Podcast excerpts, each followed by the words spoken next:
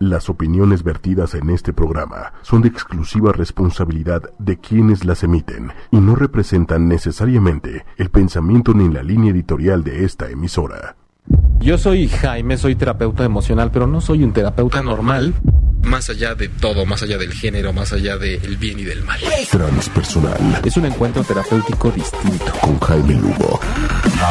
Transpersonal. Aprender. Todo el tiempo estoy estudiando algo. Ochoymedia.com. Yo me olfateo y me reconozco con gente que sé que ha sabido aprovechar esas casi muertes. Transpersonal. Nos habla de esa mirada que va más allá de la personalidad, más allá de lo cotidiano, sin censura, sin tapujos, para analizar todo lo que acontece en la vida Transpersonal. Y estableciendo diferentes hipótesis, sobre todo en temas emocionales. A lo que le tenemos miedo es en donde está el secreto para descifrar muchas cosas y superar muchas de las crisis. Superar muchas de las crisis. Transpersonal.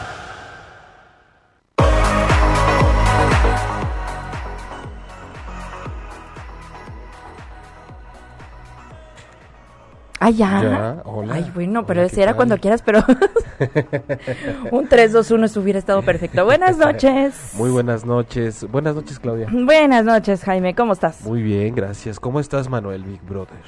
Muy bien, muy bien. La voz. La voz. Eh, buenas noches a todos ustedes, gracias por acompañarnos en una noche más de transpersonal como todos los miércoles, Claudia. Ay, sí. las 9 de la noche, hora del centro de México, aprovechando como siempre para decirles que miércoles 9 de la noche, horario del centro de México, en vivo, si estás viendo este video y no es ese uso horario, ese día de la semana, eh, seguramente estás viendo la repetición, pero bueno, eh, eres bienvenido, bienvenida y esperamos tus comentarios, tus dudas, tus inquietudes, así como de la gente que sí está en este momento conectada ya con nosotros al tema de hoy con el programa de muerte, pérdida y, y muerte, manejo de pérdida y del duelo. Eh, Qué fuerte. ah, bueno, para Y- antes oh, de empezar con, con, con el tema que es, es, es complicado, es muy profundo, tenemos que agradecer a todas las redes y grupos de Facebook que nos dejan entrar, como siempre, a todos sus miembros para compartir el contenido del programa. Está, por ejemplo, Go. Que siempre nos abre las puertas. Muchas gracias por el apoyo. Está también, este, a ver, espérame, porque no me sale, sí, no, yo sí, sí, ¿tú sí nos ves? Ah, es que Yo no sí te veo. No, está bien, es cosa de mi teléfono. Hoy nos vemos Mi teléfono está, este, de luto porque la pantalla se ve negra. Entonces, mira, aquí está. Ok, bueno, Ya, tenemos ya, ya, ya, tiene ya- sus ya los problemas veo. técnicos, ya saben. Pero eh, mm, todo, toda esta cuestión holística, páginas de espiritualidad, de psicología, de, eh, de cuestiones alternativas, de pérdida, de duelo, etcétera. Eh, estamos contentos de poder compartir hoy este tema que suele ser pues definitivamente muy complicado para todos y también de alguna forma es la antesala para darles información que ya sirva, que funcione para que puedan tener una, una mirada extra de cómo atravesar por un proceso así. Envías además al taller que va a haber el 30 de junio en la Ciudad de México, que precisamente es el manejo de la pérdida y del duelo con estas técnicas o esta visión más de la psicoespiritualidad, lo transpersonal. Em, ¿Tus redes, Claudia? Claudia Lor, locutora, Facebook, Instagram, Twitter.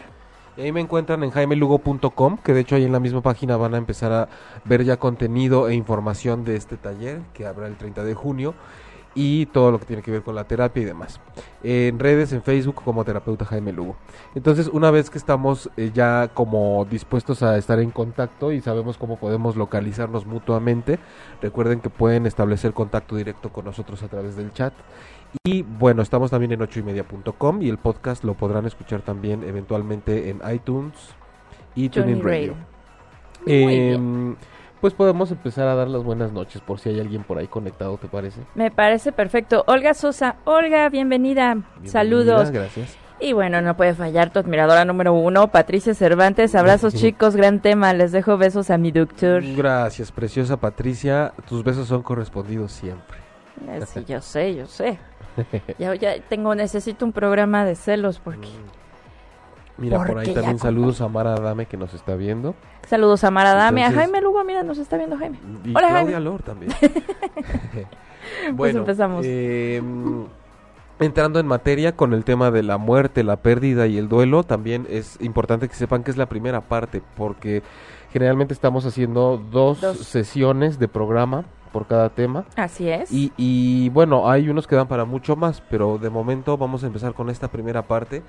Que, que por mucho que, que quisiéramos de pronto abordar cosas distintas, creo que es imperativo y necesario empezar a hablar con, con ese dolor que hay, ¿no? De, de- de- de entrada, el, el- el fenómeno que es eh, enfrentarnos a la muerte, a la ausencia de un ser amado en esta vida. Ok, sí. Desde luego que en el tema de la pérdida podemos hablar de mil cosas, ¿no? Hay gente que tiene pérdidas materiales y demás y, se tiene que llevar un duelo igual que como si fuera una persona. Pero bueno, el, el asunto de, de la muerte se ha cuestionado mucho, sobre todo por gente que está mucho más enfocada en la parte metafísica o espiritual, el decir, tenemos que convencernos de alguna forma que eh, de la naturalidad de la muerte, ¿no? De, de que si llegamos a esta vida a vivir, eh, eh, nacemos y entonces morimos. Y entonces nos preguntamos por qué tiene que doler tanto. Algo Por- que evidentemente es natural porque además lo vemos a diario. Pero bueno, es que no nos enseñan, Exacto. no nos, desde chiquitos nos, nos meten el miedo a morir, el miedo a la muerte, el miedo a qué vas a hacer el día que yo no esté. Y, y es algo tan natural que como bien lo dices ahora, eh, parece que eh, la inconsistencia está precisamente en lo que ocurre, ahora sí que entre la vida y la muerte. ¿Qué, qué parte estamos creyendo? ¿Qué parte se nos está enseñando? ¿Y a qué tantas creencias nos estamos entregando? y en las cuales estamos basando nuestra vida y nuestra forma de transitar la vida para que el, el momento de dejar esta etapa tenga que ser algo tan traumático para quienes sí. están dando cuenta que pasan por ello y para quienes le rodean. Algo de verdad, eh, creo que esta es la primera reflexión que podemos empezar a hacer. Algo muy, muy extraño y muy especial tiene que estar pasando en la forma en la que nos educan y nosotros nos arraigamos a las creencias para que algo tan natural nos duela tanto. Para que a la hora de enfrentarnos no importa qué nos digan, siempre va a ser una catástrofe y algo que va a poner nuestra vida realmente en una situación muy difícil, en un momento en el que vamos a tener que hacer a un lado muchas cosas para poder estar bien de nuevo. Claro. Entonces, no- nos gustaría también que us- ustedes que nos ven puedan eh, lanzarnos dudas o si están pasando por alguna situación similar em, o cuál ha sido su experiencia con lo más cercano que hayan tenido una pérdida importante y, y aprovechen este espacio, ¿no? Porque hoy el, eh, está para que de pronto no tiene uno siempre esa ventana para poder decir, yo la he estado pasando muy mal y ni siquiera se me ha ocurrido preguntar qué puedo hacer o cómo le puedo ¿Cómo hacer. le puedo hacer? El trabajo siempre es interno. Lo que te digan eh, la familia, los amigos, lo- la gente que te rodea cuando estás pasando un duelo, cuando estás perdiendo, por llamarlo así, a un familiar, eh, no te sirve de nada si no trabajas tú ese duelo. O sea, no sirve de nada que llegue tu mamá y te diga, no te preocupes, no pasa nada, se te va a pasar. Sí, eh, mu- mucho surge de las inquietudes cuando hablamos de esto, que la gente nos dice, pero ¿cómo puedo hacer para de pronto estar con alguien que tiene una pérdida no muy grande? ¿Qué se hace? ¿Qué se dice? ¿Qué, qué, qué se, cómo se interviene? ¿No? Y, bueno, desde luego que vamos a estar también tratando mucho ese tema, pero de entrada se me ocurre, eh, me acuerdo cuando tratamos este tema eh, un viernes en la mañana y hablábamos de, de por sí cuesta mucho trabajo y absorbe gran parte de nuestra atención y nuestra vida una pérdida. Entonces, eh, abriendo un poco ese paréntesis de qué hago si alguien a quien yo conozco está pasando por ahí, definitivamente es tenemos que meternos al tema de acompañar. Ok. ¿Cómo, cómo yo acompaño? Dejemos a un lado un poco ahorita el cómo puedo ayudar, sino más bien cómo se acompaña a una persona que ha perdido una parte de su rol de vida, una parte de su convivencia diaria, una parte de sus hábitos también ha muerto, Ok, claro. una parte de su interacción, de su cariño, eh, a, a- a donde solía estar enfocado no está. Esa presencia material ya no está. Entonces, ¿cómo acompañar a alguien que puede estar en un shock, que está viviendo una realidad distinta dentro de una Sí, ausencia muy profunda con la cual no puede? Y por otro lado, de su piel hacia afuera la vida sigue. Entonces, podemos Pero- empezar a preguntarnos, ¿cómo puedo estar al lado de alguien así? ¿no? Porque además rompe con todo. Bueno, supongamos que esta persona se muere, ¿no? Las personas que estaban alrededor tenían lazos, eh, rutinas, situaciones del día a día que de pronto para estos que permanecemos en, en- en este plano nos truena. Ya esa rutina de hablarle a mi abuelita todos los domingos ya no va a estar. Y entonces eso es lo que me va, independientemente obviamente de la ausencia de la persona, eso es también lo que tengo que, que empezar a trabajar. Todo eso que rodeaba a esta persona y con la que me unía, desaparece junto con la persona, ¿me explique? Sí, totalmente. Realmente, porque eh, eh, lo, lo que sucede con una pérdida es que, ¿te acuerdas que decía dentro de la listita se pierde un rol? Como lo que tú decías ahora, ¿no? No es solo la presencia. ¿Qué pasa si es mi abuela o es mi hijo o es mi pareja? Yo pierdo ese rol de nieta, de pareja, de mamá, de... Yo como papá, yo como mamá, yo como pareja, ¿dónde quedo? O sea, sí, al menos ahora cuando está sucediendo parece una parte de mí se fue, una parte de mí no va a saber qué hacer. El, café de las mañanas juntos, el, compartir la plática, sí es, es un quiebre totalmente, ¿no? Y, también apelando un poco a lo que habíamos platicado cuando hicimos un programa así en viernes, eh, sí desde luego al momento que hay una pérdida física tenemos lo digo tenemos porque de pronto es la única alternativa que queda. Abordarnos desde la espiritualidad, que es el, el encuentro muy profundo con lo sutil, con lo que de pronto ya no tenemos más que relacionarnos que con una esencia. Pero pasa algo muy importante. El cerebro, a- al cerebro le pasa algo. Sí, claro. Ajá. El cerebro tiene conexiones dispuestas ya para esos roles que tú decías. Hay, hay, hay conexiones que están en mi cerebro que responden a que yo pueda llevar a cabo mi rol de hijo o mi rol de lo que yo tuviera que ver con la persona que se ha ido físicamente.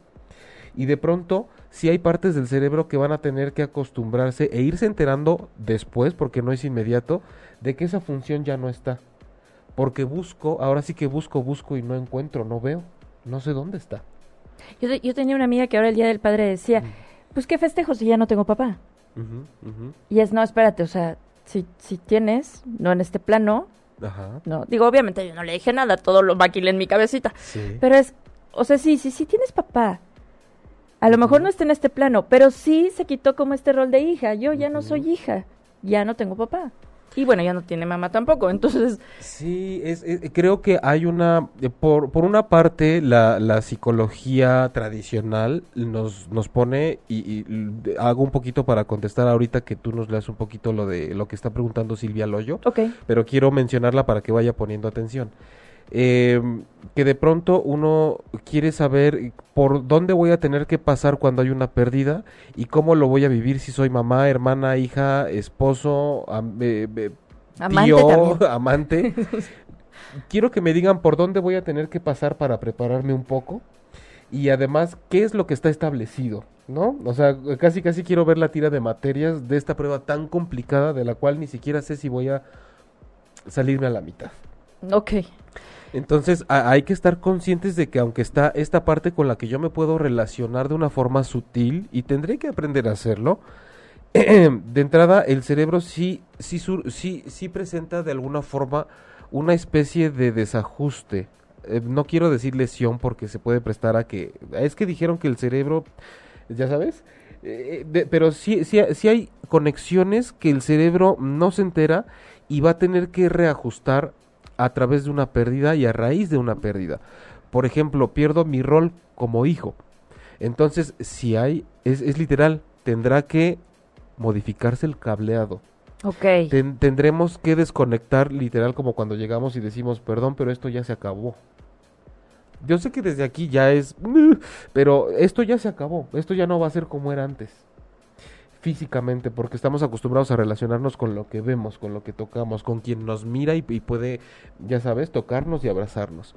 Entonces, este proceso de desconectar y formar conexiones nuevas con esta figura que yo pretenda llevar a cabo en mi vida, este vínculo a través de la memoria, la presencia, la meditación, con algo que va más allá y que no muere, que no puede morir, un recuerdo que no puede Claro, morir, no, bueno, una presencia ah, el del alma, por ejemplo, tendrá que ser un cableado nuevo que se empiece a formar.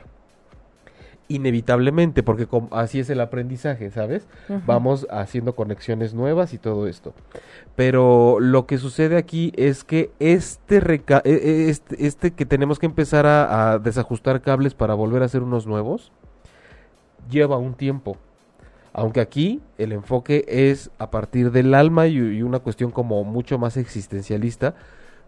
Tenemos cuerpo y tenemos que estar enterados, gracias a las neurociencias, de que si hay un tiempo en el cual, eh, al menos fisiológicamente, mi cerebro va a requerir al menos de un año para poder asimilar con un poco menos de dolor que algo o alguien ya no está y, a- y estar empezando a formar conexiones nuevas y distintas para lo que venga. Entonces, si hay por lo menos un añito en el cual al menos físicamente sí podamos empezar a experimentar todos estos cambios. Y, y vamos a hablar ahorita de cómo podemos además colaborar mientras nuestro el cerebro de mi cuerpo hace eso cómo puedo colaborar yo desde el alma y con mis emociones. Sí, sin tocar la parte de dolor, porque a cada uno nos duele de- en forma distinta. Cuando pierdes a un ser amado en un accidente de un día para otro, de ayer lo vi, lo saludé y hoy lo estoy enterrando, es distinto la emoción, el sentimiento o este, hasta el tiempo de duelo a alguien que pasó, por ejemplo, por una enfermedad y que me tuve que ir desconectando a lo largo de su enfermedad o preparándome para el momento en el que tuviera que despedirme. Sí, desde luego que sí, porque incluso cuando estamos al lado de alguien que sabemos que ya emprendió un proceso de partida, hay veces que se empieza a vivir el duelo desde ahí. Desde ese momento. Yo ya estoy en duelo porque estoy presenciando tu partida, entonces de alguna forma tengo la oportunidad de elaborarla mientras veo cómo te desvaneces y hasta de empezar a relacionarme contigo de una forma que sea más allá del cuerpo, de ese claro. cuerpo que ya empieza a perecer de alguna forma. Cuando es intempestivo, obviamente está el, el- el shock en el cerebro, en las emociones, en todos los sentidos y puedes caer hasta en un apagón de pronto, ¿no? De decir, ya sabes, pues me apago, porque no puedo, me acabo de enterar de esto y mi cuerpo necesita apagarse para asimilar las cosas y sobre todo en estos casos es cuando creo que se da que puede pasar del año a los dos años toda la asimilación de cómo es que no puedo creer que te vi hace dos minutos o te despediste de mí y a los diez minutos me dijeron que estabas en una ambulancia sin pulso, eh, cómo vi que te pasó algo encima, cómo me dijeron que simplemente fue un ataque fulminante, al otro día te hablé y me dijeron que ya no habías despertado. Entonces, desde luego, la no preparación nos lleva a tener que elaborar, además de un duelo por esa pérdida, el trabajo de un trauma. Ok, claro. Es un trauma lo que yo no alcancé a hacer, que no, de, de que no me enteré, perdón, ¿no? ¿Cómo Más están? una vez que ¿Cómo lo están? ¿Cómo están? Creo que no me escuchan muy bien por la bocina, pero... Ok, pero Pero podemos, este, mm, ah. Repetir. mediando. eh, así No, les es. iba a comentar ahorita que estaban platicando acerca, por ejemplo, de esto de, del año y del duelo y de todos estos procesos. De alguna obra de teatro, un monólogo de la gran Susana Alexander, Ajá, ¿no? Que justamente es el año del pensamiento mágico. Ujú. que justamente es eso, ¿no? Esta parte de, de este proceso del duelo y que finalmente, si bien eh, también habla justamente de este año de proceso, ajá, eh, también remata como que, pues ca- cada quien tiene sus tiempos, cada quien tiene sus maneras de sanar esa herida, de, de sanar esos espacios que han quedado vacíos. así es. Eh, pero que sí, o sea, más o menos también en este, en este, que es un libro, ¿no? Este, de John Didion, si mal no recuerdo, eh, tiene que pasar como todo este proceso de un año haciendo lo que usualmente hacía con su marido, Ajá. ¿no? Eh, y, y- y- y como diciéndose, lo estoy haciendo sola, ya no estás Ya no es. Sí. para no aferrarme, ¿no? O sea, ya no estás, ya no preparo dos tazas de café, me preparo mi café. Y es maravilloso. Nos está platicando Manuel, por si no alcanzaron a escuchar bien, precisamente, Sí, que sí. hay, hay quien, quien... Es que Los no que sé si se ha estado no escuchando bien, somos a- nosotros, bien ¿no? al aire. ¿Al aire sí te estás escuchando? Sí. Ah, bueno, entonces no me hagan caso. Pero lo, lo, lo que comentas, Manuel, es este. Mira, se habla mucho de que la, la persona que se encuentra en un proceso de duelo, precisamente em, tienes que, a lo que se le llama elaborar el duelo, es un proceso de aceptación en el cual tienes que seguir adelante con esa vida que tú todavía tienes, sabiendo que hay espacios que se abrieron, como bien dijiste ahora, y que así van a quedar, pero que también se pueden abrir otros de otra forma, en los cuales tú te abres a lo nuevo. Ajá. Lo que pasa es que para quien está pasando por un momento así en ese momento, ni le puedes mencionar, no te preocupes, van a venir cosas nuevas. Sí, no, por supuesto. Lo, lo, que, lo que pasa aquí, por ejemplo, con esto tan importante es que con estos mensajes, y lo que ahora aportaba Manuel es que también son, son, podemos constatar que sí sucede, es decir, que sí hay una vida después de eso, y que sí esta colaboración de decir, antes lo hacíamos tú y yo y ahora lo hago sola, es efectivamente un acto en solitario, pero de alguna forma también estás acompañado por todavía esa esencia. Porque dices, mira cómo lo estoy haciendo sola, pero estás conmigo. Ajá.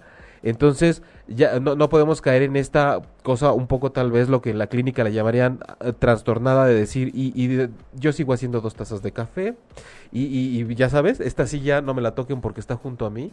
Es físicamente, tengo que aceptar que aquí estoy y tú no pero en mi alma y en mi corazón no habrá nada que te pueda matar. Absolutamente, ese es un vínculo que es a lo que también queremos llegar con el desarrollo de esta y la siguiente semana, que si hay un vínculo que nada puede con eso, hay un vínculo que no se toca, que no muere, que es lo que de pronto Jung decía lo más cercano a cuando hablamos del inconsciente, que no solo es esa parte que nos autosabotea por lo que está reprimido, habla del inconsciente neonato y prácticamente es el alma. El neonato es el no nacido. Esa parte esencial, el alma no necesita nacer, lo que nace es el cuerpo. Por lo tanto, lo que muere es el cuerpo. El alma transita por ahí. El alma dice, voy a un cuerpo que nace y que va a morir para yo continuar. Entonces, ese inconsciente neonato que es el alma, es lo que se va a relacionar de una forma que mientras está en el cuerpo le dolerá que por estar en el cuerpo no tenga al cuerpo de la otra persona al lado pero por eso el abordaje transpersonal y psicoespiritual en estos casos es muy recomendable porque te lleva a ese terreno en donde todavía hay presencia y esperanza, hay vínculo, hay relación, aceptando que por estar en el cuerpo evidentemente la materia no está, no se encuentra de quien ya falleció. Y es común también cuando hay un proceso, sobre todo como muy choqueante de una pérdida, que ni siquiera esta parte se acepte. Yo simplemente sé que no está, no le puedo ver, no le puedo tocar y déjenme en paz y, y yo no voy a poder con esto. Lo que pasa es que el mismo dolor, el mismo dolor eventualmente hará que te empieces a relacionar por ahí. ¿No? Porque es inevitable uno cuando está en un proceso de duelo muy fuerte, lo que empiezas a hacer en algún momento es buscar respuestas y buscar contacto. Y, es inevitable que la gente diga, es que quiero, quiero soñar contigo, quiero que vengas por lo menos en un sueño y te presentes. Si estoy solo y te hablo, ¿me escuchas? ¿Me estás sintiendo? Hay, hay mucho, mucho con cuál enriquecer hoy el programa y creo que sería bueno empezar a leer algunos comentarios porque ahorita mientras decía esto me, vino algo que no quiero que se me vaya, pero vamos a ver qué nos dicen ustedes. Ay, Dios quiera, no se le vaya. Silvia Loy, bueno, Ana Lilia Cacho, saludos. Hola, Ana Lilia, gracias. Aragón. Saludos, Silvia Loyo. Hola Jaime, me gustaría comentar las etapas del duelo y cuál es la mejor manera de acompañar a esa persona en cada una de dichas etapas. Gracias y saludos. Johnny Racono saluda. Diana Sánchez. Uy, te mando un beso, Dianita. Este, ¿le sigo o contestas? Eh, bueno, Silvia, realmente he empezado a hablar un poco de eso ahorita. Eh, las etapas de un duelo siempre tienes que pasar por una montaña rusa, ¿no? Que de pronto es la negación, está uno como anestesiado, viene una tristeza profunda, después te puedes hasta enojar con esa persona que se fue, después vienes como en otro periodo de estar como anestesiado, em, eh, viene, vienen muchas, eh, lo, lo, que caracteriza a un proceso de duelo, de duelo evidentemente es la lo no constante, la inestabilidad. Estás en una montaña rusa. A- Aquí, evidentemente, hablar de las etapas como lo marca la parte tradicional de la psicología, y lo remarco mucho en serio, porque la gente de pronto dice, pero es que eso no es así, pero es que no estamos hablando de lo que se habla en lo establecido formalmente, sino nos vamos, como decía también Manuel en el comentario, cómo lo vive cada quien, cómo lo aborda y cómo lo está sintiendo y cómo puede atravesarlo, porque nos pueden decir más o menos cómo son las etapas de algo, pero si de repente yo me salgo, no quiere decir que no esté haciendo bien un duelo. Es que un duelo creo que no es que se haga bien o mal. No puede ser receta de cocina. Entonces, Silvia, eh, si algo caracteriza a, a- a un periodo de duelo por una pérdida es que el dolor se tiene que transitar. Se tiene que pasar por ahí. Aunque sea en posición fetal en tu cama o con las actividades que hayas decidido hacer con la poquita energía que tienes o el tiempo que hayas decidido desaparecerte un rato del mundo y, y viajar o aislarte, pero el dolor se tiene que transitar porque cuando aparece una pérdida y viene el duelo, se cierran las paredes y te dejan solamente un camino por enfrente que es de dolor. Y no es una visión fatalista, es simplemente que te dices momento de andar por aquí. Puedes quedarte, instalarte en el dolor permanentemente y entonces ese es un problema, ¿no? Porque has decidido estacionarte en una posición dolorosa. Pero el dolor se transita y el dolor sirve para que puedas eh, de alguna forma reconstruirte porque además, insisto, el shock de la pérdida parece que tiene mucho que ver con el concepto que nos han puesto de la vida y la muerte, el cual desde luego pues no lo vamos a cambiar hoy, pero sí recomendamos que nos plantemos muy bien que, que no debe ser tan malo donde se nace para eso, ¿no? Además, y Claro, porque digo, tenemos que entender que todos nacemos para morir. Y, en que- ningún que, que las momento nos va a de llegar. son muy choqueantes, ¿no? También, entonces... Y, es- y es- sí, es- diversas, no sabemos cómo, cómo va a ser. Y Silvia, nada más rápidamente decíamos cómo acompañar a una persona ahí. No diciendo tienes que estar bien, no diciendo vas a ver que vas a estar bien, no diciendo tú no puedes estar así. Ni entiendo tu dolor, No. porque no lo entendemos. No, no podemos entender su dolor en ese momento, aunque hayamos pasado por una pérdida muy grande. No. Eh, esa persona está en una especie de vacío en el cual la vida se le está yendo, está transitando la vida y esa persona no se está subiendo y no se está dando cuenta y no quiere estar ahí. Sin embargo, están pasando cuentas por pagar, cosas que administrar, supers que hacer, muchas cosas cotidianas en las que uno puede es, llegar y decir, ¿qué necesitas hacer para que yo me encargue y tú no tengas que estar pensando en eso? Porque estás en un, en un vacío en el cual todavía te tienes que encontrar y solo quiero que sepas que estoy al lado tuyo, eso es acompañar. Acompañar no es tienes que estar bien, no quiero que estés mal, te abrazo, que necesitas y estar colgados de ahí. Acompañar es estar al lado y decir, Aquí estoy. yo puedo incluso prever y adivinar qué es lo que te hace falta y aquí está un súper y no te preocupes y puedo estar en la habitación de al lado, aquí estoy si necesitas y si un día nada más quieres tocar mi puerta con una mantita y llegar y soltarte a llorar, yo sé que lo que necesitas es mi regazo. No te voy ni a cuestionar de qué está pasando porque sería estúpido. Además decirte, pues, ¿qué pasó? Si ayer estabas bien. Pues hoy no, ¿cómo ves? Claro. Se me acaba de morir. Acompañar, estar al lado. Johnny Racón. Saludos, Diana. Ah, ya. Johnny Racón. Alguna vez les comentaba que yo aprendí a convivir con la pérdida de familiares, con la, eh, con la muerte, desde que tengo uso de memoria. Siempre he asistido a mínimo dos funerales de mi familia. Este año ya perdí a dos de mis primos. Así es, Johnny. Sí recuerdo que nos comentabas que era algo... así Cotidiano. que... eh, como familiar. Familiar. Literalmente algo Así muy familiar, familia. ¿no? Y, y creo que eso te ha también de alguna forma puesto enfrente la mirada de decir, no puede haber nada más natural que la muerte en sus distintas modalidades y no deja de ser algo que duela, pero cada vez más lo veo como algo menos sorprendente pudiera ser. Inés Sánchez nos saluda. Mariana Alcaraz. Hola. Saludos a todos y a todas, muchos besos. Gracias por vernos. No sé quién te ve a ti. Luis Roberto, gracias por vernos. Dulce. Johnny. Dulce. Hola, Dulce. A mis dos primos los asaltaron y asesinaron. Tiene razón, Claudia. Es diferente la sensación y la reacción cuando las cosas pasan repentinamente y cuando sabes que alguien está enfermo. María Fernanda Garzón, hola. Mayra Hola. Negrete. Así me pasó con mi papá. Estaba hablando conmigo y le dio un paro cardíaco fulminante. Ahí conmigo de testigo. Y sin poder hacer nada por ayudarlo. Es terrible. Nunca había pensado que además del duelo era trabajar un trauma.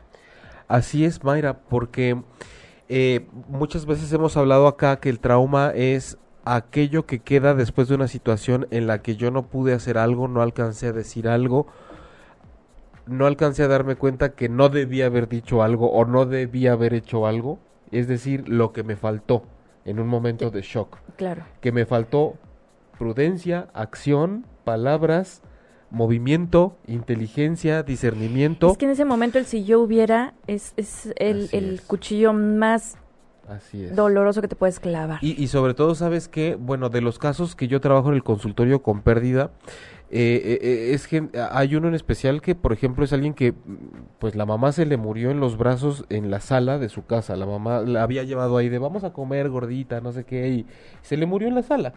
En una situación, además de, de, de, ya sabes, este, entre que quería ir al baño y no le funcionaron las piernas, y qué hago, y o sea, lo, lo más desventajoso posible, ya sabes, era como a medio camino de ir al baño con lo que implica que haces cuando vas al baño y te vas quitando la ropa y no sé qué le está pasando y, y en la sala dio su último suspiro.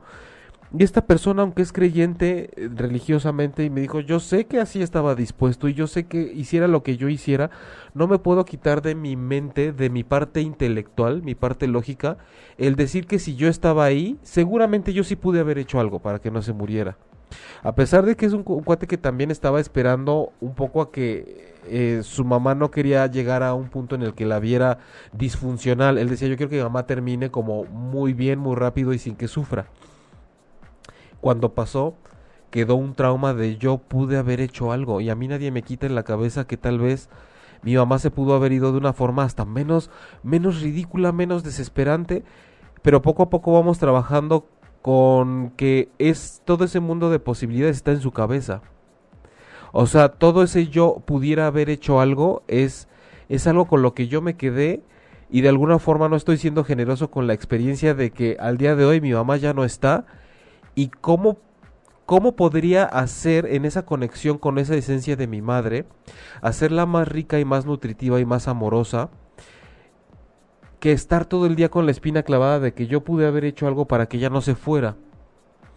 Y quiero que, que- que toquemos, conforme ahorita leamos los comentarios, la parte de la generosidad que nos falta a nosotros cuando pasamos por un periodo, por un periodo de duelo, la generosidad de esa alma que ha cambiado de estado y físicamente nos ha dejado o ha dejado ese espacio porque pocas veces nos ponemos a pensar en lo generosos que podemos ser con ellos, con esa energía, y lo que nos duele es completamente el, el cómo me traumó el hecho de ver la manera en la que se fue y me dejó y la falta que me hace ahora.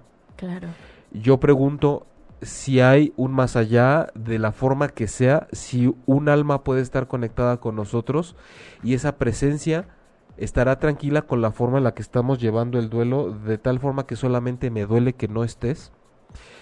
¿Cómo puedo ser generoso contigo que me puedes estar escuchando, sintiendo, presentándote conmigo en un sueño? ¿Qué más te puedo seguir dando? Creo que tiene que llegar un momento en el que ya no pueda ser nada más el dolor de tu partida.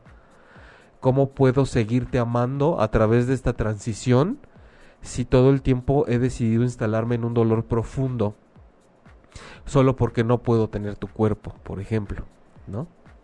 Ay, ay, Blanca Elena, Andrade Hernández. Así todos mis, mis, este, muertos se me vienen a la cabeza. Blanca Elena Andrade Hernández. Muy interesante, gracias por compartir. Gracias a ti por Gracias, escucharnos. Quetzali, Quetzali, buenas noches, Quetzali. chicos. Saludos. Sandy Ramírez, hola. Sandy, un beso.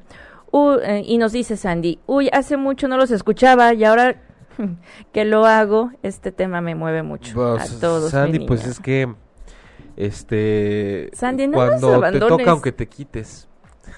Es para ti. Eh, Ana Cárdenas, gracias por compartirlo. Sandy nos Gracias, pone Ana. caritas tristes. No te pongas triste, mi Sandy. Mayra Negrete. Así me pasó, todavía sueño que llega una ambulancia.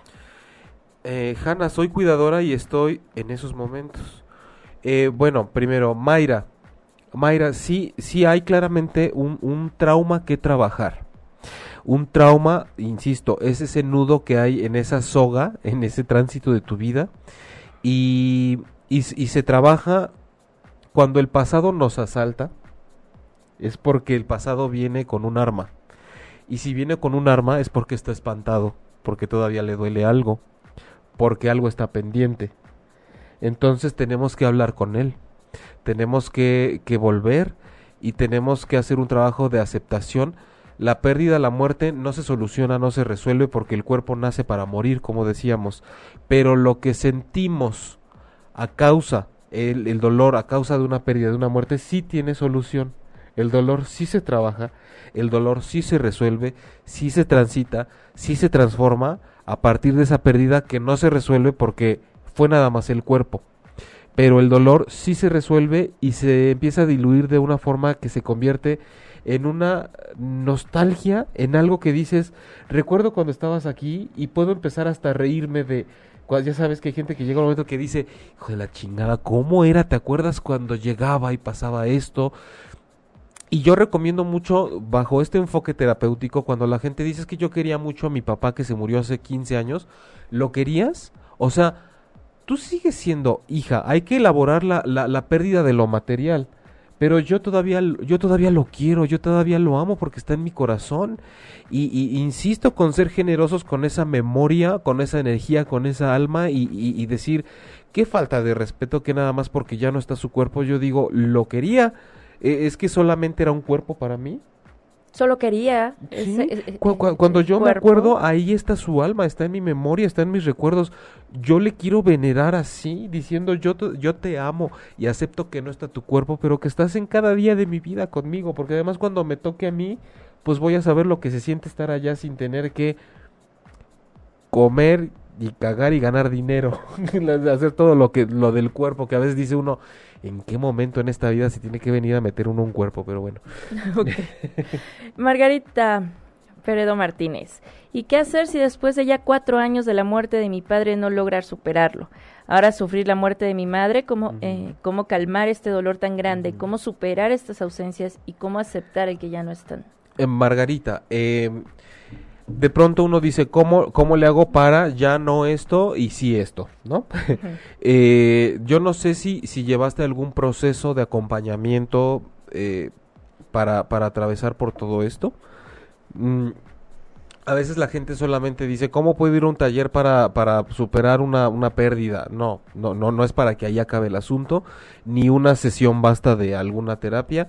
Eh, la cuestión, Margarita, es que son dolores con los que decía yo hace rato, tienes que transitar por ahí, tiene que haber un proceso de aceptación, tiene que haber esa claridad de que hay espacios y roles en tu vida como hija que físicamente ya no están.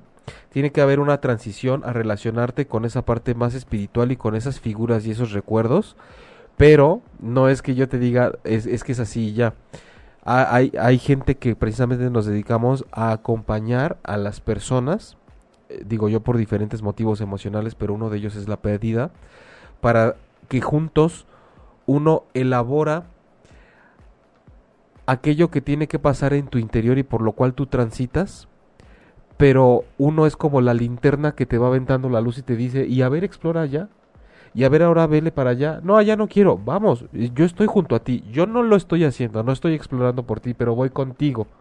Y te puedo decir si te encuentras lo más doloroso del mundo, cómo es que se puede atravesar por un dolor tan grande con un acompañamiento terapéutico. Pero por ahora es lo que se me ocurre decirte. Va a haber un taller el 30 de junio. Recuerden, si están por ahí, les interesa, hoy podemos regalar un 30, 40% de descuento. La verdad es que eso es lo de menos. Si están interesados en ir, escríbanos un inbox o comuníquense al 55 18 18 81 87 o entren a jaimelugo.com y el 30 de junio hay un taller que es de mediodía. Entonces vamos a trabajar principalmente con este dolor agudo que es como punzante, que no nos deja, em- aprender a interiorizar y a relacionarnos con la presencia, este, mm, Margarita. Hay presencia. Y es que la presencia no supone nada más el cuerpo.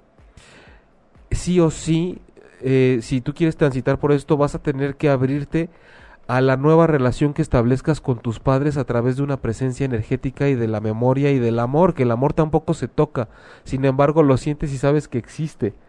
El amor no lo vas a ver nunca. El amor lo sientes hacia una presencia material, pero no lo puedes tocar y no te estás cuestionando si existe o no. Entonces, esta forma de amor que toman los seres que se van es con lo que tenemos que aprender a relacionarnos, aceptando que con el cuerpo no va a ser. Y ese trabajo de dolor que implica aceptar que de, este, que de esta forma no es y que tenga una opción en la cual sí puedo relacionarme nuevamente, esa transición es lo que vamos a trabajar con el taller, con mucho, mucho decir, a ver, esto sí, pero puedo por acá. Y, y, y, es que también vamos por la vida con una educación de la vida y la muerte y con una educación espiritual que es un encuentro conmigo mismo tan pobre que creo que a veces el estar conmigo mismo es decir, ¿qué hago? ¿Hago esto o no hago esto? Es que como sé, y decimos, estoy hablando solo, estoy medio loquito. No, eso no es la espiritualidad. La espiritualidad es, tengo que perderme en mí mismo, tengo que ver qué hay allá adentro y, y transitar un dolor, por ejemplo, y decir, no estoy haciendo nada más que dejar que me duela, por ejemplo, ¿no? Pero los duelos suelen hacerse eh, como estancados y muy largos, ahora que decían lo de cuatro años, cuando lo que hacemos es resistirnos al dolor y decir, no quiero que me duela, pero me duele, pero es que cómo le hago para que no me duela, pero es que es que el dolor deja de doler cuando permites que te duela. Ok. Yo, eh, yo le cuando, cuando hablaba, eh, cuando perdía a mi amiga en el, en el terremoto, yo le decía, ay, cabrona, ven y dime cómo es allá. Y nunca llegó y me dijo. Sí, yo lo dejó diciendo exactamente. Y a veces uno dice, ah, porque hay gente que, ah, y, y sí es cierto, ¿por qué no vienen y nos dicen? Porque así como tú no puedes ir a decirle a un alma probablemente cómo es la vida aquí hasta que encarna y se da cuenta por ella misma, no tienen por qué, o sea, si vamos por dimensiones y por niveles, quien guste creer en eso y quien no, ¿eh? O sea, la verdad es que eso eh, nos debe tener sin cuidado. En Reiki nos decían, pues es que no te pueden pasar la respuesta del examen, ¿no? O sea, lo tienes que vivir tú. Pero mira, ya, y, y a raíz de eso, Brenda Sánchez nos dice, yo lo que puedo decirles es que sí hay un más allá. Fallecí cinco minutos, vi un túnel, una luz que me llevaba hacia ella y sentí hermoso. En esos momentos no me no importa nada de lo que hayas dejado atrás. Es una paz inmensa, una relajación indescriptible. No te importa quién te haya hecho daño o qué es lo que te hayan hecho. Ahora solo espero volver a llegar a ese momento. Ya no hay ningún miedo, solo que mi abuelito ya falleció y me impidió supongo, llegar a esa yo luz. Yo creo que sí, yo creo que fue como estos casos, Brenda, en donde alguien te, te dice, espérate, no te toca. Todavía no es, no es tu momento. y, y, Brenda, qué importante que compartas esto, porque insisto, a mí me encanta el enfoque alternativo de todas las cosas, porque siempre hay gente que dice, eso no está comprobado. Nos viene cayendo guanga la cosa que no está comprobada, porque mientras uno la espiritualidad y lo transpersonal es cuando un, es la experiencia personal, la vivencia íntima, en donde si tú tienes un, un, un, tránsito de este tipo, tú dices, yo vi, yo estuve ahí, entendí lo que se trata la conciencia universal, que es como una red de amor, entendí que realmente aquí no pasa nada. Lo que pasa es que le está pasando a nuestros personajes a esas botargas dentro de las cuales estamos, que, que tenemos un rol y que tenemos que ganar dinero y que tenemos que hacer como que nos relacionamos y como que nos duele y a través de un cerebro tenemos que actuar y tener experiencias. Pero llegué al lugar en donde me di cuenta que realmente eso es parte de la, del aprendizaje. Y estando del otro lado, de pronto nos decía Brenda, te das cuenta que es, es, es una transición y puede ser tan hermoso y así creo que es como por ahí debería de ir nuestra educación acerca de la muerte. Hay un libro que se llama Muchas vidas, muchos maestros de Brian, Weiss. Ay, bueno, maravilloso. Sí, eh, ah, ah, bueno, ese es, todo un tema. Vamos a, tratar de abordar también esta parte de la vida después de la muerte. Y si es necesario, pues a ver si consigo a alguien que sea un poco más especialista en, sobre todo haber tocado eso. Yo tuve una experiencia de me dio un shock una vez en mi recámara y, o sea, pero hay, hay como un hoyo negro por ahí de una hora en la que yo no sé dónde estuve, por ejemplo. Cuando desperté había paramédicos y todo eso, pero hasta la fecha digo, yo, yo, yo fui a otra parte porque yo, o sea, fue mucho tiempo y yo no sé, hasta ahorita no sé dónde estaba, por ejemplo. Pero, pero sé que sí ese día fue cuando empezó todo mi camino por el cual las heridas me llevaron al acompañamiento terapéutico y al enfoque transpersonal. Ok, fue el, inicio de una evolución. Fue como un ritual así que dices, ¿no? Así de repente me apagué literalmente. Digo, ya, ya tocaremos el tema en, otro programa, pero eso es lo que pasa con las personas que están en coma y de pronto despiertan. Exacto. Es eh, eh, el momento como de descanso, de regresar con tus maestros, a mí que, que, me apasiona todo eso. Este... ¿Sabes? Es como el momento en el que vas con tus sinodales antes de pasar tu examen profesional, ¿no? Claro. Y, claro. y lo tienes que hacer solo. Y Nadie definitivamente, este, sí, ¿eh? porque como te decía, sí fue, fue el ritual de inicio de un proceso en mi vida muy oscuro, muy cerca de la muerte, en el cual también fue el inicio de esto, de donde estoy aquí ahorita contigo al lado, por ejemplo. Entonces, sí hay, sufrimos muertes y renacimientos a cada rato mientras estamos vivos físicamente. Claro, por Y, y- y el pasar por la pérdida de un ser amado Es- implica una muerte simbólica para nosotros emocionalmente que nos obliga a salir a flote otra vez mientras tengamos vida también, ¿no? Eso me encantó. María Negrete, muchas gracias. Me están ayudando mucho con todo lo que están compartiendo. Vete al taller y te va, de verdad te va a encantar. Pau Cerovac. ¡Pau! ¡Qué milagro! ¿Qué onda, Pau? Es- Ah, ¿Cómo está usted, abogada? Cuénteme. Ay, mi Pau adorada. Lisandra Ponce. Hola, es la primera vez que los veo. Me parece muy interesante el- la manera en que abordan el tema. Bienvenida, vez Sandra Ponce. Adri Vilchis nos echa ojitos. Belén Rodríguez, Iracema López. Muy bien, chicas, por estar aquí. Adri Vilchis. ¿Cómo hacer si ya casi... Mira, ya te mandan besos y toda la cosa. ¿Cómo hacer si ya casi dos años que, eh, de que perdí mi bebé y no lo puedo superar? Lo raro fue que casi no lloré hasta ahora. Hay días en los que siento que no puedo más y la busco. Adri, hablábamos hace rato del trauma. Eh, además de los diferentes roles que tenemos, evidentemente la pérdida de una madre a algo que sale de su cuerpo, que se generó dentro de sí misma y que en teoría tú tendrías que haber visto crecer y desarrollarse y tu bebé tendría que haberte visto a ti trascender y dejar tu cuerpo, no al revés. Entonces de entrada viene en contra de todo lo que sabemos que es la vida y de cómo se tiene que desarrollar naturalmente. Em, evidentemente hay un trauma por lo cual tú no pudiste desahogarlo en un principio y poco a poco la vida es tan generosa que te va dando las oportunidades, aunque sea entre comillas tarde, para que la emoción fluya, porque si no eh, es- eres una bomba de tiempo.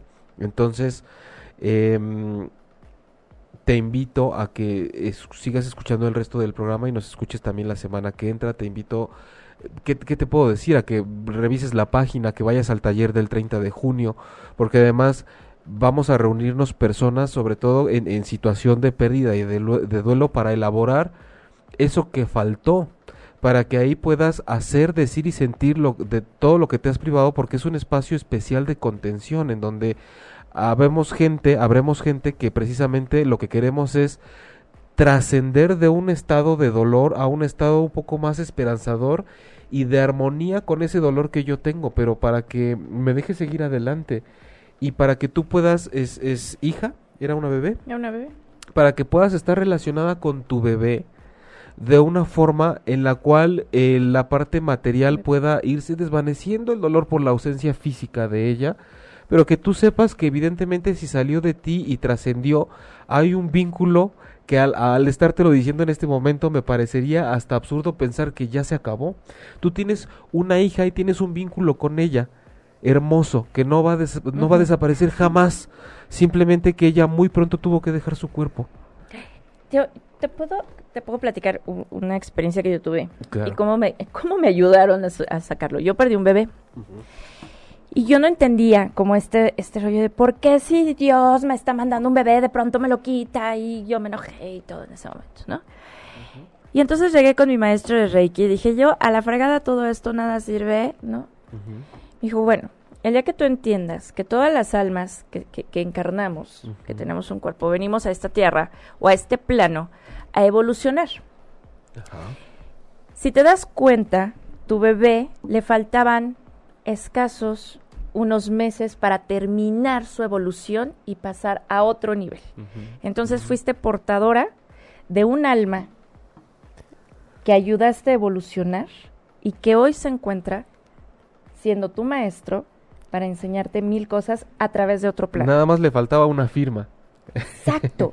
Y tú fuiste quien le ayudó a este Dijo, bebé. "Que fíjese que me falta lograrlo. un sello. Bueno, va, baje por su Ande, sellito. baje, a ver, ¿a quién quiere? ¿No? A Claudia, a la Lor, órale.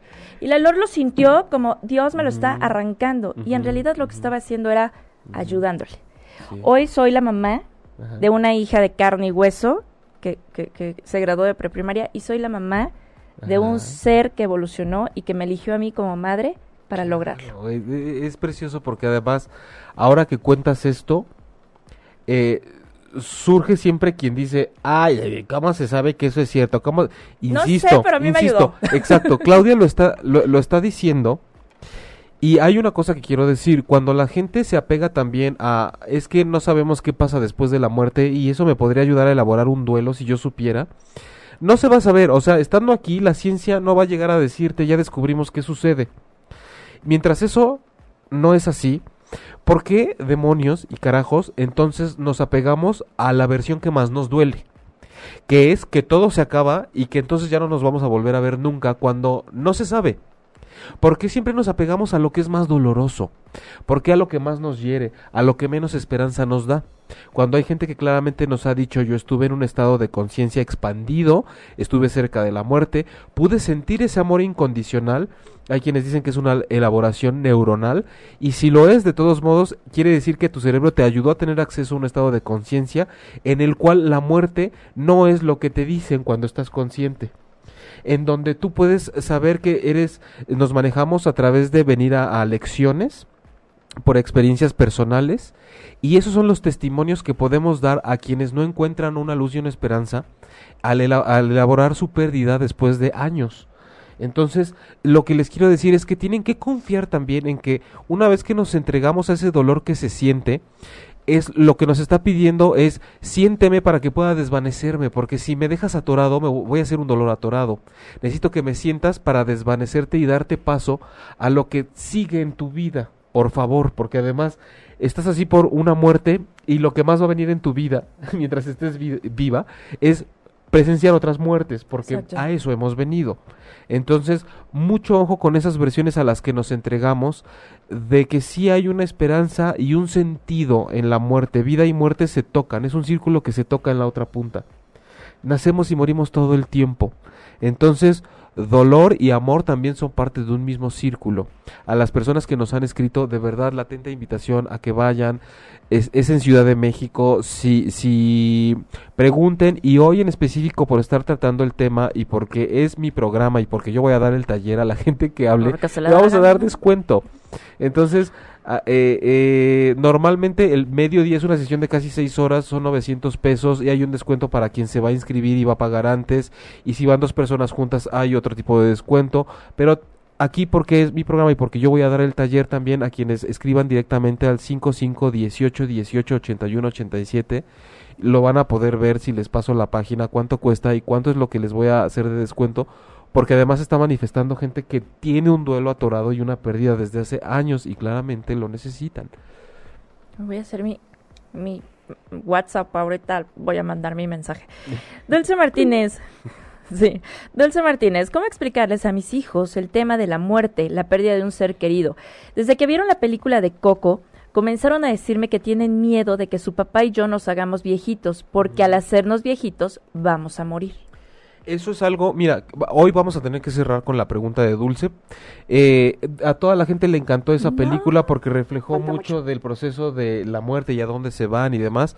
Pero creo que vamos con lo mismo. Hace poco yo publiqué algo porque hay gente muy emocionada con la película de Dumbo, la nueva versión que va a salir. Y la gente dice, ay, es que me encanta porque es tan triste. ¿Te acuerdas cuando la mamá se muere y cuando te... O sea, siempre y cuando estemos conscientes de que es un producto, tampoco basemos nuestro trans, nuestra travesía por la vida en lo que nos están dando. Porque de pronto todo es muy bonito porque es tan emotivo y tan doloroso y porque me toca fibras tan sensibles. Y la gente decía, es que no sabes, padrísimo, porque toda la gente en el cine lloraba. Entonces decías, bueno, bueno, yo también que puedo decir, a mí me gusta el cine de terror y voy específicamente a alterarme al cine. Pero quiero, eh, quiero que lo vean como que algo que se quede ahí también, ¿no? Que no nos eduque una película, por ejemplo, que no nos eduque eh, un producto que está hecho para vender, esa es la realidad, aunque sea un muy buen producto, está hecho para vender. No nos eduquemos con eso tampoco. Eso es lo que le querría decir a Dulce y Así como de pronto hay gente que dice, qué descabellado decirle a tu hijo que es un alma que viene a un cuerpo y entonces que trasciende y se vuelve a ver y lo único que hacemos es estarnos alcanzando. A mí me parece igual de absurdo la gente que dice, yo voy a ser realista y le voy a decir a mis hijos que un día yo me voy a morir y no me van a volver a ver y a ver cómo le hacen porque la vida se acaba. Me parece igual de absurdo y escueto y fantasioso pensar que no pasa nada y que la vida se acaba y punto. Entonces yo te recomiendo, Dulce, que simplemente elabores la versión más dulce, como tu nombre, para poder decirle a tus hijos, sí va a haber un momento en el que vamos a dejar el cuerpo, nosotros y ustedes también. No, eh, Pero vamos a estar juntos siempre de corazón y en el alma, para que sepas que también la versión corporal no es todo lo que tenemos. Y justo lo que te dice la película de Coco es que mientras estés en el recuerdo de las personas, sigues vivo. Exacto, na- nada más que me, me, me refiero un poco a que de, de pronto se plantean las cosas, porque hay un momento cumbre en la película en que hay una canción en la que toda la gente se quiebra. Entonces, sí es un poco Sí. como la vendimia a través del sentimiento y de la sensibilización de la gente, aunque tiene un mensaje de que la vida continúa. Es que, exacto, por- o sea, porque todo es vida, ¿no? Sí, To- todo es siguen pero- viviendo pero, en otro dejamos, plano. dejamos trajes, tomamos otros, tomamos experiencias nuevas. Lo, lo, lo, lo plantean así, pero sí creo que a los niños, es que a los niños le- les llega mucho por la emoción. Los niños están viendo una historia y de repente se quedan, sabemos, con, en, un- con en lo que se determinadas situaciones. Pero además, sí, claro, y a los niños lo que les pega es, "¡Ah! si se va mi papá y mi mamá, ¿qué hago? Los, los niños No, ven al, al chavito cantándole a la abuelita Coco y se les parte el corazón. Y aunque nosotros vemos una escena muy linda, el niño lo único que quiere es voltear y decirle a la mamá, dime que nunca vas a ser Coco. Dime, por favor, que nunca vas a estar así, me vas a dejar. Yo también, yo volteé y le dije dime que yo nunca voy a ser Coco. Exacto. Por favor, y- porque no quiero y estar de así. pronto estamos hablando de, de, de que ya se nos quedó una impronta por una película, ¿no? De por favor, todo el mundo admira a Coco, pero dime por favor que nunca te va a pasar lo que le pasó a Coco. No quiero pasar por ahí. Yo no quiero ¿no? llegar a Y la Coco. cuestión es que en la vida sí tenemos que pasar por ahí No y sí tenemos que educarnos eh, de otra forma. Y, y bueno, por eso el próximo miércoles a las 9 de la noche va a haber segunda parte de este programa de muerte, manejo de pérdida y duelo. Pueden seguir dejándonos sus mensajes. Les recordamos que en jaimelugo.com está toda la información de cómo pueden asistir al taller del 30 de junio. El teléfono, si ustedes escriben o nos llaman y dicen que hablan porque vieron el programa, van a tener un descuento para que puedan asistir y puedan trabajar de una forma distinta o por primera vez ese proceso que traen atorado con esa pérdida. Este, mm, muchas gracias Claudia por Mm, haber estado como siempre aquí al lado exponiendo tu historia, dándole voz a los mensajes. Eh, esto no es un adiós, es un hasta luego, como lo es la muerte y la transición, es un hasta pronto. Eh, si es que seguimos dentro de esta botarga, aquí nos veremos físicamente el próximo miércoles a las 9 de la noche. botarga. Este. la, la, la botarga más menos Me gruesa que uno traiga. No, la mía no está Eh, tan gruesa. Los queremos mucho, de verdad les mandamos un abrazo desde el alma, no con el cuerpo, porque no se puede. Un abrazo desde el alma que diciéndolo creo que se siente mucho más que cuando te lo pueden dar con el cuerpo alguien que ni siquiera lo siente. Recuerden, tenemos que aprender a relacionarnos más con lo invisible porque el cuerpo se va. Entonces, si dependemos solo del cuerpo, estamos destinados a sentirnos mal porque el cuerpo nace, muere, empieza y acaba. Entonces, hay que darle su justa dimensión nada más. Los queremos mucho, nos vemos el próximo miércoles 9 de la noche. En jaimelugo.com, redes de Claudia también porque si necesitan un dentista mientras tienen cuerpo y dientes que cuidar, cuídenlos. Cuídense la dentadura, por favor, para que no queden como coco así. Entonces, cuídense la dentadura conmigo, sacan cita. Y Terapias Reiki también. Besos de luz a todos. Quetzali, gracias por escucharnos. Lina Corona, gracias por estar con nosotros. Dulce Gracias, Martínez, nos vemos el próximo besos. miércoles. Y de, Belecita Robles, tú venos mañana y ahí nos, nos, nos cuentas qué te pareció. Y hay alguien, espérame. Omar Aros Ramírez, ¿qué te parece si empezamos contigo el próximo, el próximo miércoles? Porque quiere un consejo para su mamá desde consejo para Monterrey. Mi mamá, que ya mi padre murió hace casi tres años y hace meses de- detectaron este diabetes. Le deseo ver Ya, más ya le hubieras dado el consejo de aquí a que lo Ok, leías. Omar, este mm, vamos a empezar contigo el próximo programa, pero sí hay que trabajar ese proceso y sobre todo cuando además en vida hay una enfermedad por ahí que está estorbando y haciendo las cosas más complicadas. Contigo y con la gente que siguió escribiendo después, vamos a, a tomar screenshots y todo para retomar la Para siguiente semana el retomar. programa. Miércoles 9 de la noche, hora del centro de México. Besitos de luz. Gracias. Si te perdiste de algo o quieres volver a escuchar todo el programa, está disponible con su blog en ochoymedia.com. Y encuentra todos nuestros podcasts de todos nuestros programas en iTunes y Tuning Radio. Todos los programas de ochoymedia.com en la palma de tu mano.